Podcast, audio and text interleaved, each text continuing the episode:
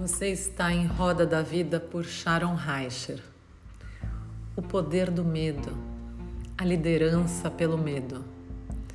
O medo é uma emoção humana que é desencadeada por uma ameaça que nós percebemos.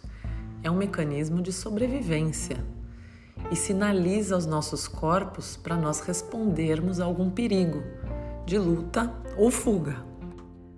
Então, é uma parte essencial para nós nos mantermos seguros.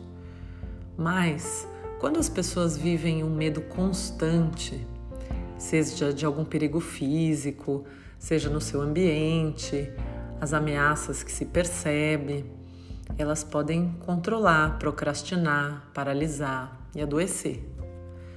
A liderança pelo medo, seja de um chefe, seja de um pai, de uma mãe, seja de um governante, seja de um companheiro, aniquila as relações. E o medo pode ser do que? De fracasso, de sucesso, de rejeição, de falta de controle. Quando a pessoa se relaciona a partir do medo, ela trabalha na base da escassez. E isso tem um impacto nas relações de qualquer organização, seja social, seja do trabalho, seja da família, seja do casal. Então, nós temos alguns motivos pelos quais as relações entre as pessoas se baseiam no medo. O primeiro motivo pode ser a falta de confiança. Então, a confiança é um terreno fértil para qualquer relação saudável se desenvolver. Agora, quando o medo rege as relações, não há espaço para dar crédito ao outro ou a uma equipe, especialmente se esse medo tem raízes de experiências negativas anteriores. Então, quem desconfia tenta de todas as formas se proteger de situações futuras. É mais confortável lidar com o que você já conhece do que você se entregar e se frustrar de novo. A falta de confiança pode fortalecer um lado controlador, já que ninguém vai poder dar conta daquilo que, de quem só vigia.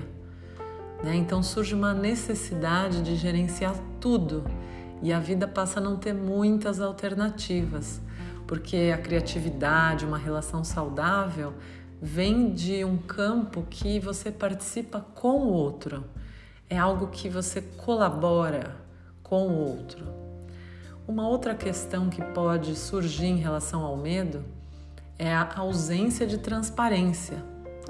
Então, o medo tem a lógica da defesa, e no geral, quem se sente ameaçado tende a não agir com transparência, porque pode se colocar numa posição vulnerável e ser atacado. Então, muitas pessoas usam esse recurso para não expressar o que sente, o que pensa e para neutralizar um inimigo possível. E o outro acaba se tornando uma ameaça. Então, os diálogos vão ficando truncados então você pensa demais no que vai falar, vai pisar em ovos, né? E o racional vai te defender, vai defender uma teoria e não leva em, em consideração a opinião distinta da sua.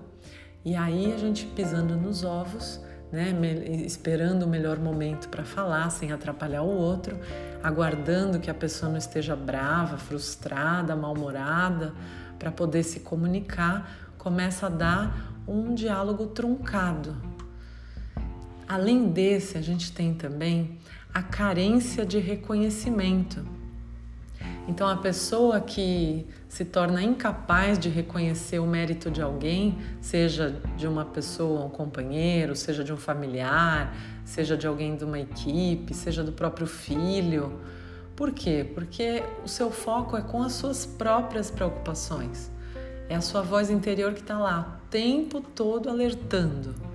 E quando ela não reconhece que tem algum ganho, né, que afete diretamente essa motivação, a motivação das pessoas, a motivação de um grupo, então é, ela não é reconhecida. Então, por ela não ser reconhecida, ela também não reconhece o outro.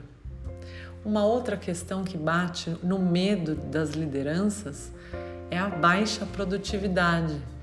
Então, a própria falta de confiança, de transparência, de reconhecimento configuram essa barreira para essas relações. E aí tem sim um impacto na produtividade de um indivíduo, ou de uma equipe, ou de um próprio relacionamento saudável. Né? Esses obstáculos não permitem que se viva experiências positivas, então começa a ruir o relacionamento e gera um ambiente de incerteza e de imprevisibilidade. Então, esse, posicionamento em relação ao medo, da falta de confiança, da falta de transparência, da falta de reconhecimento e a própria baixa de produtividade, quando a pessoa se relaciona a partir do medo, a pessoa vive em medo constante, ela não consegue liderar, ela não consegue realmente ser um líder, seja no trabalho, seja na família e seja um cúmplice na sua própria relação.